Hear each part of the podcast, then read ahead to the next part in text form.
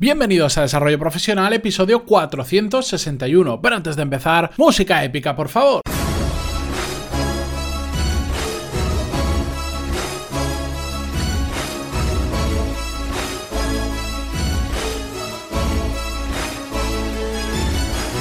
Muy buenos días a todos y bienvenidos a Desarrollo Profesional, el podcast donde hablamos sobre todas las técnicas, habilidades, estrategias y trucos necesarios para mejorar cada día en nuestro trabajo.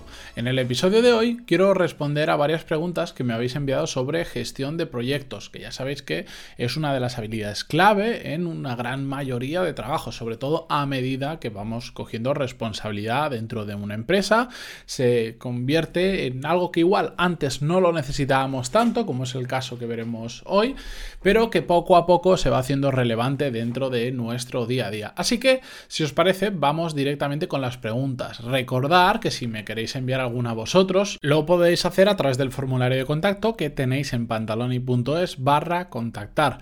No todas las preguntas, para nada, de hecho son una cantidad muy pequeñita de las que recibo las saco en el podcast, pero al 100% por supuesto os las contesto. Vamos directamente a la primera que dice, nos la envía Sonia y dice, buenos días Matías, te escucho a diario y no sé cómo hasta ahora no te había escrito nunca. Me encanta tu podcast que me acompaña cada mañana al trabajo y me resulta de mucha utilidad. Bueno, me alegro que te acompañe al trabajo, de hecho yo creo que es la situación que más se da o por lo menos que más me transmitís en, en el momento en el que escuchéis el podcast. Continúo, dice, me gustaría enviarte una pregunta sobre métodos o sistemas de gestión de proyecto. Has hablado de diferentes sistemas o alternativas para gestionar proyectos y a todos les veo algo bueno y algo malo y no sé con cuál quedarme.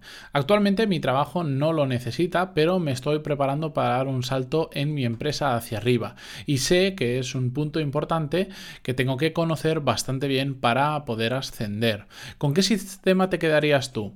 Muchas gracias por tu respuesta y no dudes en usar este email para uno de tus episodios de preguntas. Un saludo desde Madrid. pues aquí lo tienes, Sonia. Al final he utilizado este email porque creo que responde a algo que habitualmente me preguntáis y que es una duda bastante común.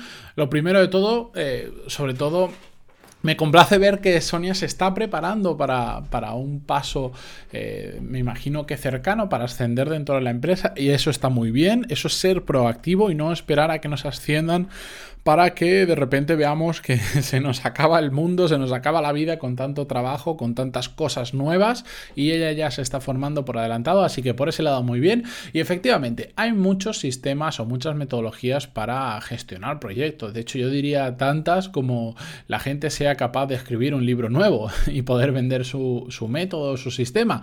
Pero sí, todos tienen sus pros y sus contras. Yo al final lo que hago en muchas ocasiones es quedarme con la parte buena de cada uno, eliminar lo malo y mezclar diferentes sistemas. Pero sobre todo yo para elegir uno u otro, porque depende del tipo de proyecto, elijo uno u otro, pues me baso en diferentes factores que tengo en cuenta que son básicamente estos tres. El primero es que sea muy simple de implementar, porque a veces hay metodologías que son tan complejas que solo el aprender a utilizarlas y el implementarlas restan mucho tiempo, que es tiempo de ejecución, que al final la parte más importante es la ejecución y el resultado que consigamos. Eh, estas metodologías nos tienen que ayudar a que pongamos el foco en la ejecución, no nos tienen que distraer más allá de eso. El segundo punto que tengo en cuenta es que sea fácil de hacer un seguimiento correcto, porque si no la gente deja de utilizar esa metodología, deja de seguir el plan. Y os pongo un ejemplo. Hay algunas metodologías o, personas que se planifican proyectos, cogen una hoja de cálculo y se empiezan a hacer un diagrama de, de Gantt o similar. Y mm, claro, como las hojas de cálculo ya lo hemos mencionado otras veces, tienen tantas cosas que podemos hacer, simplemente tenemos que ir añadiendo columnas y filas, al final se hacen tan complejos que para cada tarea que hacemos le tenemos que poner la hora de inicio, la hora de fin, el tiempo medio que hemos tardado, si hemos tardado más de lo previsto, si hemos tardado menos y un montón de datos que como la hoja de cálculo permite añadirlos, los ponemos pero que realmente no son relevantes. Por lo tanto, para mí tiene que ser de un fácil seguimiento, incluso aunque sea un sistema que te inventas tú misma, que es una mezcla de varios sistemas, pero que a ti te funciona, que sea fácil de hacer un seguimiento. Y el tercer punto es que la metodología tenga el foco eh, en el resultado final y no en la metodología en sí. ¿A qué me refiero con esto? Bueno, pues lo, que pasaba con el sistema este de productividad, el GTD o Getting Things Done, que lo comenté ya en un episodio porque no me gustaba y porque no se lo recomendaba a nadie es un sistema tan complejo que parece que, el foco esté en aprender la propia metodología, el GTD, cómo funciona, cómo implementarlo y cómo contárselo a otros, más que en ser realmente productivos. Y con algunos sistemas de gestión de proyectos pasa exactamente igual. Eh, hay autores que su objetivo es vender un libro más que ayudar a la gente con la metodología en sí. Entonces, pues lo tienen que hacer muy complejo para después vender consultoría sobre ese sistema y, realmente no está el foco donde tiene que estar, que es en el resultado final que consigamos gestionando con esa metodología. Así que, eh, Sonia, espero haberte resuelto tus dudas. Así que no es con qué sistema me quedaría yo, porque ya te digo, en cada caso me quedo con uno diferente, depende el momento, depende el tipo de proyecto, si lo hago solo, si lo hago con más gente, depende de muchísimas cosas. La siguiente pregunta nos la hace Marcos y dice, hola Matías, es un placer escucharte todos los días y hoy me ha animado a lanzarte una pregunta para el podcast. Gestiono un equipo de cinco personas incluyéndome y me pone entre paréntesis y digo gestiono porque no me considero su jefe al uso, sino un miembro del equipo con una responsabilidad y un trabajo diferente. Desde que escuché el podcast sobre la forma en la que Google gestiona proyectos, estoy implementándolo con el equipo y estamos bastante contentos a pesar de estar en una fase inicial. Pero el equipo valoró muy positivamente que está investigando y trayendo nuevas formas de mejorar. Ahora bien, mi duda es sobre los resultados clave. Ya sabéis, aquí hago yo un paréntesis, eh, que esa metodología a la que se refiere os dejaré el episodio en las notas del programa para verlo. Eh, se trata de marcar unos objetivos y después unos resultados clave que sean los indicadores de si vamos, en, vamos de camino a conseguir los objetivos o no. Dice, cuando nos ponemos a pensar cuáles pueden ser estos resultados clave, nos aparecen 10 o 12 tranquilamente. Y recuerdo que comentaste que como máximo era recomendable utilizar 3. ¿Por qué quedamos, quedarnos con tan pocos? Veo que hay muchos que pueden ser también relevantes y no quiero dejarme nada por el camino. Gracias por tu respuesta. Un saludo, Marcos. Bueno, eh, para mí la clave de la metodología OKRs, que dicen en inglés, o OKRs, es que es extremadamente simple, extremadamente fácil de, de, crear, de implementar y de hacer un seguimiento. Y por eso me gusta tanto.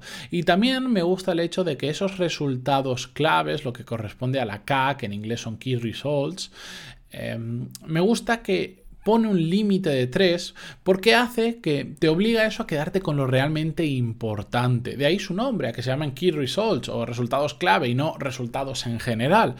Porque si nos ponemos 10 o 12 resultados clave, no vamos a poder poner el foco correctamente. Es imposible focalizar en 10 o 12 cosas diferentes. Vamos a tener peores resultados que si nos focalizamos solo en dos o tres aspectos claves que medir y que controlar. Pero el simple hecho de ponerte ese límite de 3 ya te va a obligar a ver cuál es más importante que otro, porque cuando la lista que podemos poner es infinita, empezamos a sacar muchísimas cosas y probablemente de todas esas cosas hay algunos que, bueno, pueden ser interesantes, pero no serán los clave, los realmente importantes para sacar adelante ese proyecto. Por eso yo te recomiendo que aunque sé que es un trabajo, aunque sé que no es fácil, aunque en estas ocasiones cuando te dicen tienes 10, quédate con 3, vas a eliminar cosas que te duele eliminar, de verdad, e, es un trabajo muy interesante de foco y es un trabajo muy interesante de saber qué es clave y qué no es clave para conseguir nuestros objetivos o qué nos va a acercar más rápido y con mejores resultados a nuestros objetivos. Así que yo sí que te recomendaría que siguieses esa pauta, que además eh, pues la marca Google y en esto tiene algo de experiencia, tiene unos cuantos empleados gestionando proyectos, así que le haría caso, pero de verdad que verás que cuando empieces a focalizar en dos, tres objetivos, mm, vas a llegar más rápidos a ellos y sobre todo con mejores resultados. Dicho esto, eh, con estas dos preguntas sobre, sobre gestión de proyectos, yo me despido hasta mañana donde, curiosamente, vamos a hablar sobre dinero, algo que en el podcast no hemos hablado en muchas ocasiones, pero que también es importante. Así que allí os espero. No sin antes agradeceros vuestras valoraciones de 5 estrellas en iTunes, vuestros me gusta y comentarios en que tanto se agradecen. Hasta mañana.